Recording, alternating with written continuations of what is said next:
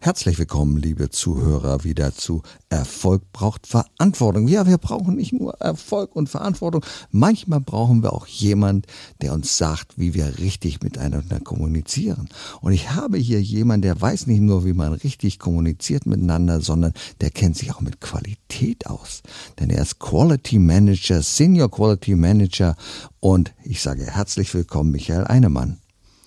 Hallo, Michael, erzähl uns doch mal ein bisschen von, was, was ist das der neue Bereich gewaltfreie Kommunikation, mit dem dich, dich beschäftigt? Aber du bist noch Angestellter, richtig? Ja, ich bin noch angestellt.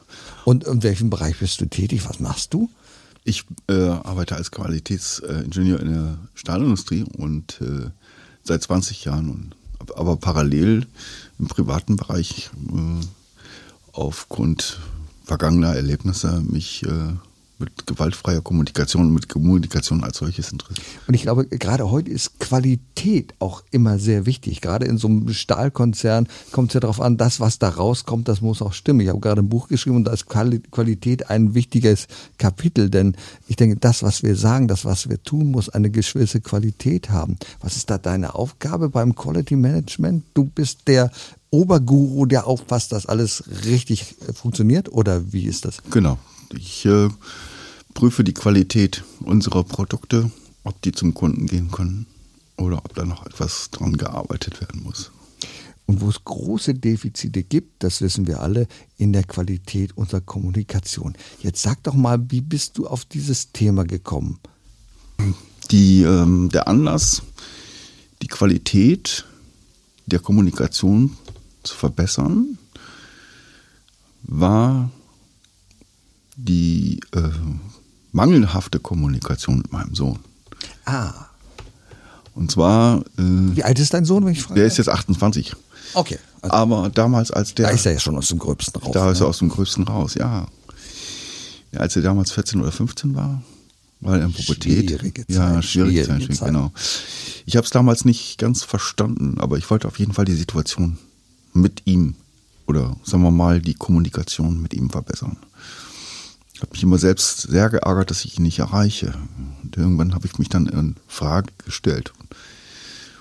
Irgendwann fragt man sich, liegt das an dich, an, an, die, an, an einem selbst oder liegt das an einem, an einem jungen Mann in seiner schwierigen Zeit? Und da habe ich mich dann auf den Weg gemacht, die Qualität meiner Kommunikation zu verändern.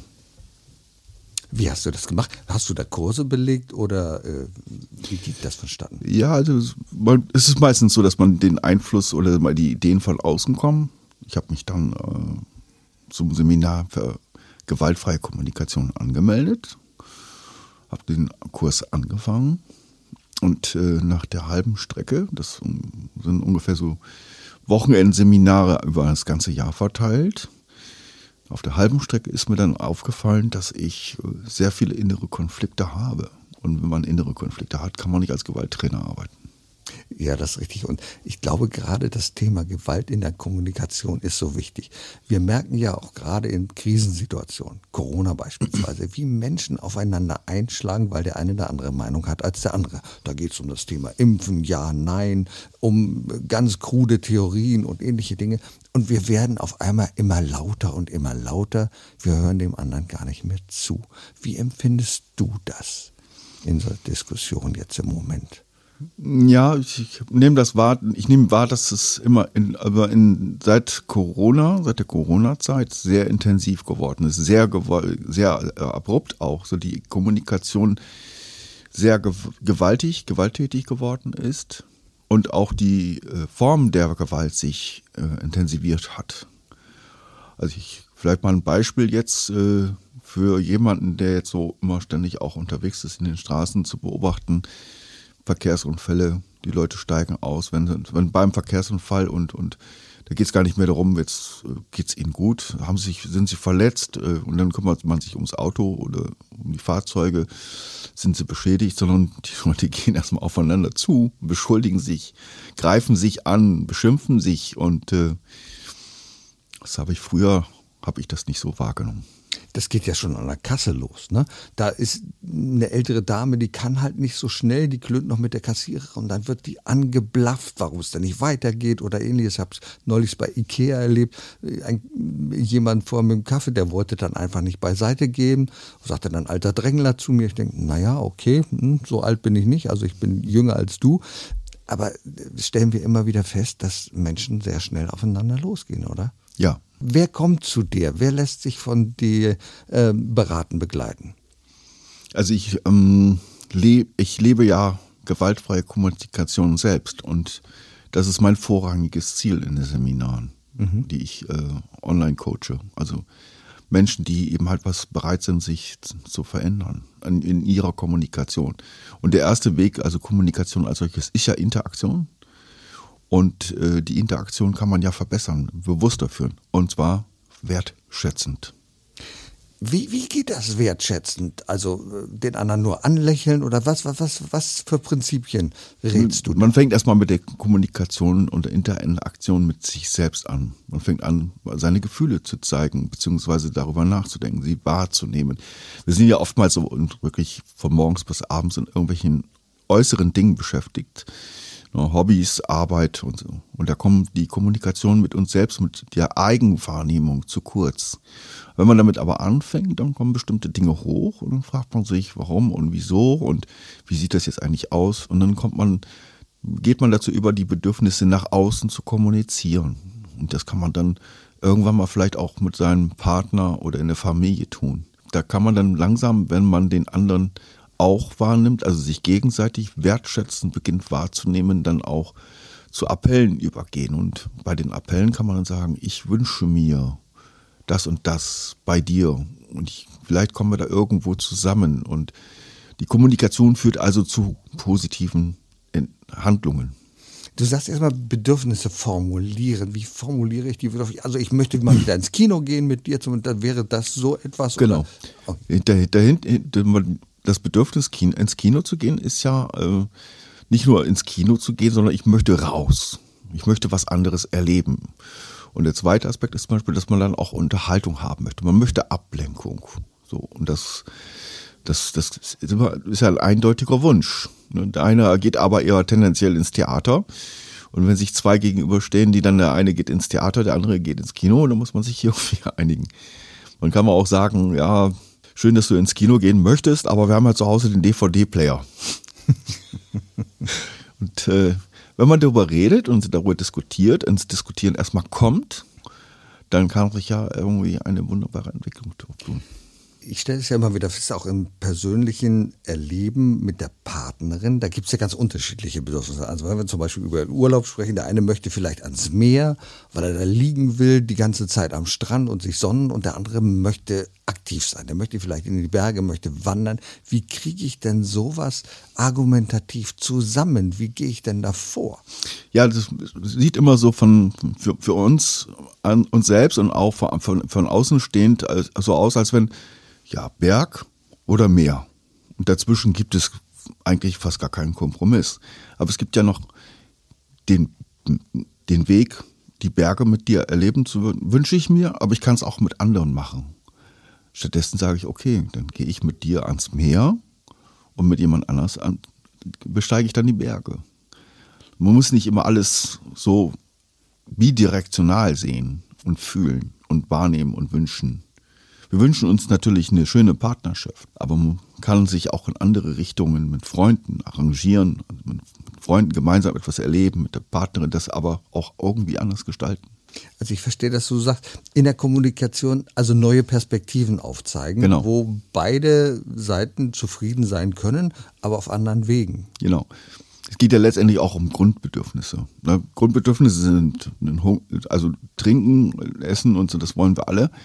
Aber es geht ja darüber hinaus, die Qualität der Handlungen und die Qualität der Bedürfnisse, die wir uns wünschen zu erfüllen, zu verbessern. Das heißt, wenn wir das uns selbst wahrnehmen und den Partner wahrnehmen, dann ist das schon ein Stück Wertschätzung und dann fühlt sich der Partner schon ja viel besser und äh, angenehmer. Und dann kann man da weitermachen und äh, sagen, ich möchte mehr Struktur, ich möchte zum Beispiel dass wir regelmäßig aufräumen und äh, mhm. in anderen Bereichen das ausweiten. Und äh, das kann man lernen. Und dann kann man das auf andere Bereiche ausweiten, nicht nur für den Urlaub oder, sondern auch für den Alltag, um eben halt dann langfristig mit dem Ziel, immer das, was so, ich sage jetzt mal, so als kleine Dauerkonflikte, immer wieder so stressige Situationen aufzulösen und zu sagen, aber das habe ich darüber, gut, dass wir darüber sprechen. Da habe ich echt ein Problem mit. Ich glaube, es ist auch wichtig, dass wir uns mal eingestehen, Fehler gemacht zu haben. Das ist ja mal sehr, sehr schwierig. Für uns vielleicht, für, für Männer spezifisch zu sagen, ja, ich gebe das zu. Wir geben das ungerne zu, wenn wir mal laut geworden sind und wenn wir mal einfach auf dem falschen Gleis waren. Äh, das fällt uns äh, schwer. Wie beobachtest du das in den Gesprächen, wo du weiterhilfst? Jetzt fällt schon schwer, Fehler zuzugeben. Aber es ist oft auch so, dass so mal von außen aufgetragen, Fehler werden immer negativ gesehen. Aber ich kann auch sagen, ich mache jetzt Fehler, um daraus zu lernen. Das ist ein Erlebnis. Ich habe etwas heute wieder gelernt. Und das kann ich ja auch kommunizieren und mich darüber freuen. Aber das tun wir vielleicht auch ein bisschen zu wenig. Ich glaube, ganz schwierig wird es dann, wenn äh, ein Gespräch auf zwei Hierarchieebenen stattfindet. Da ist der Chef die Chefin und die sagt dir, das haben sie verkehrt gemacht, das ist blöd gelaufen und ähnliches. Und dann hast du große Schwierigkeiten, weil du das Gefühl hast, naja, wir sind nicht auf zwei Entscheidungsebenen. Genau. Wenn ich jetzt hier sehr dagegen rede, ist vielleicht sogar mein Job gefährdet. Ja. Wie, kann man das dann meistern? Das ist äh, der Unterschied in der Machtebene.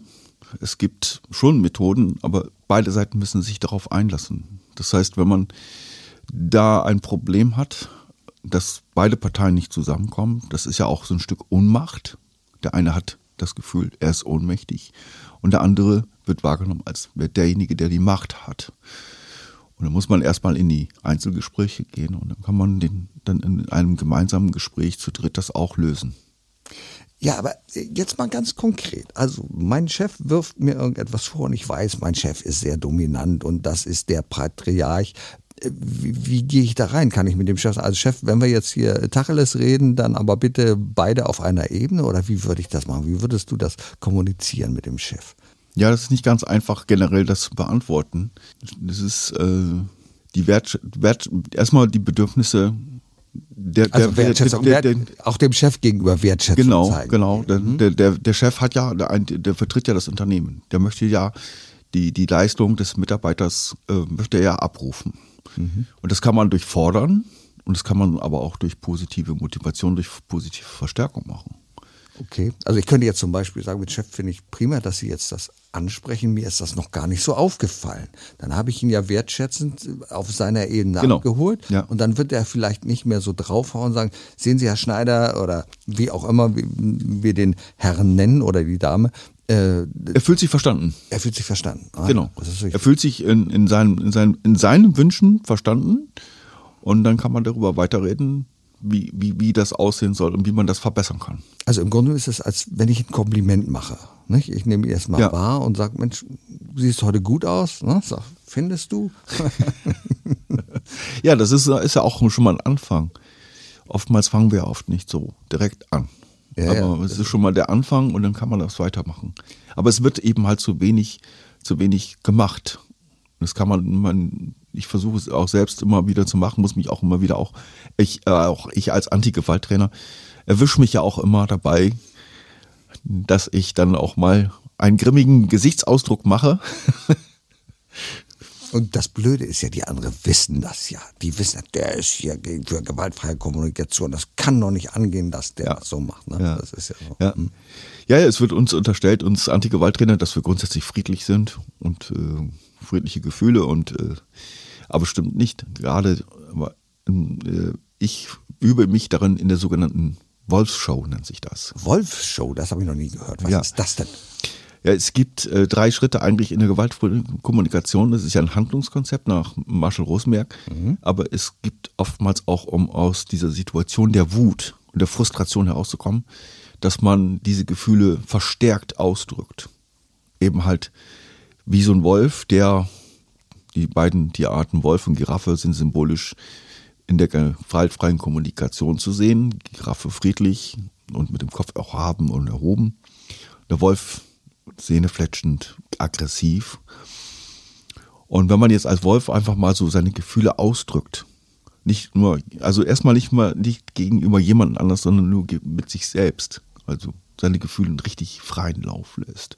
Was wir auch schon mal tun, der berühmte äh, Ring, äh, der Sack, Boxsack, mit dem man gegen einen Faustschläger haut und so, oder gegen einen Fuß, gegen irgendeinen Pfahl oder sonst irgendwas. Aber das kann man auch mit Worten machen. Und ich habe schon ein paar Mal gemerkt, wenn man das verstärkt macht und das moderiert bekommt, indem man den anderen pusht, richtig, jetzt komm, jetzt hier, erzähl mal richtig, hau mal, erzähl mal richtig, benutze mal richtige Wörter hier und, vom richtiges Leder, Fluchen, richtig.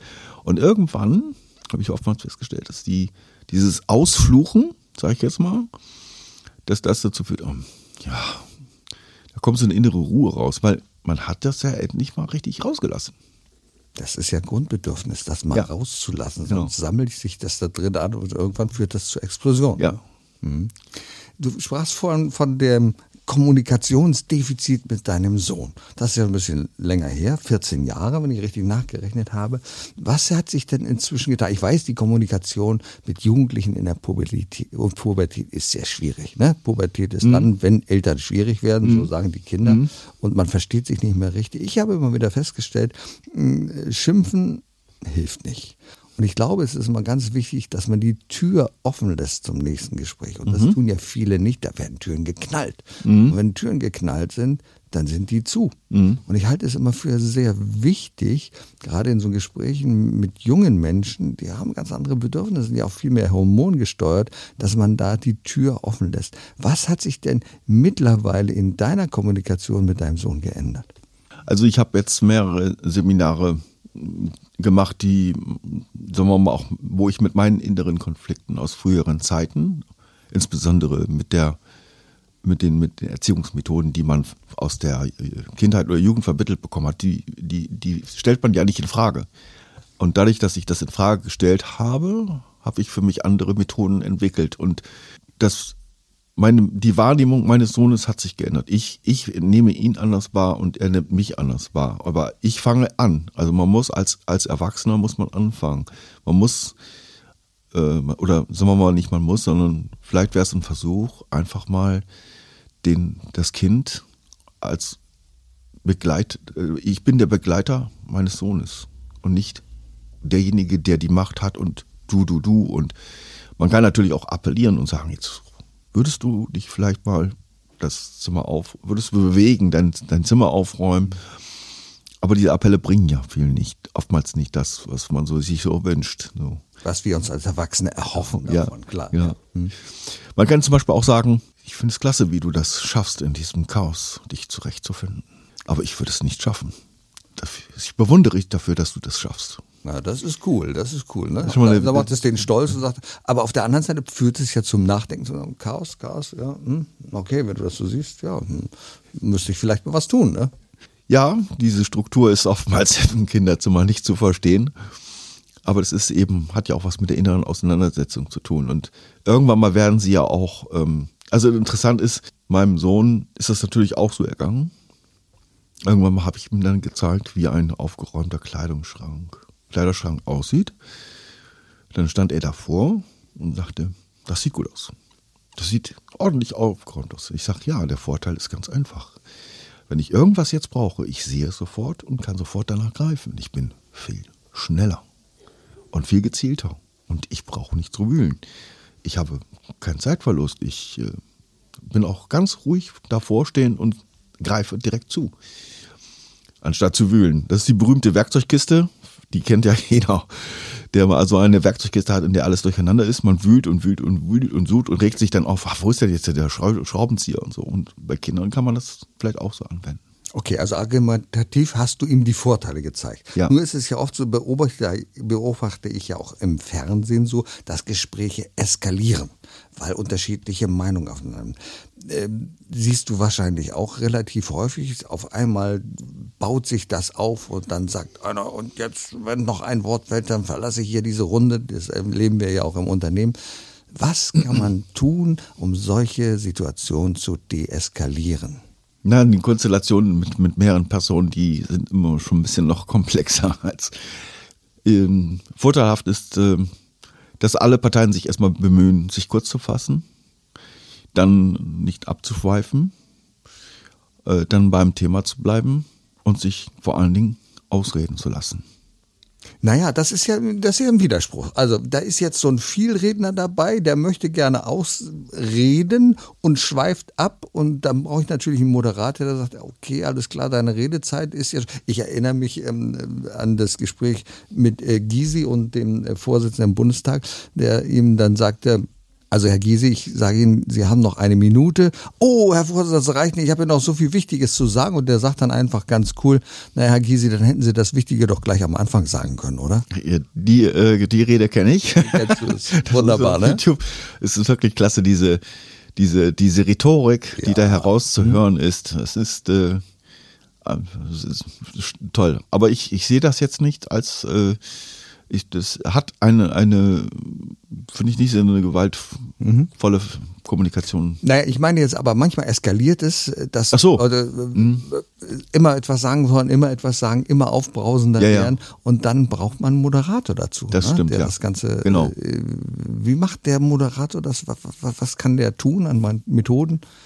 Ja, der Moderator kann die, die, die Verbindung, die, also die, die Bedürfnisse oder die Wünsche von zwei oder drei Parteien kann er eben äh, moderieren, sodass die beiden sich gegenseitig sich wahrnehmen und, und, und merken, oh, da ist ja was gemeinsam.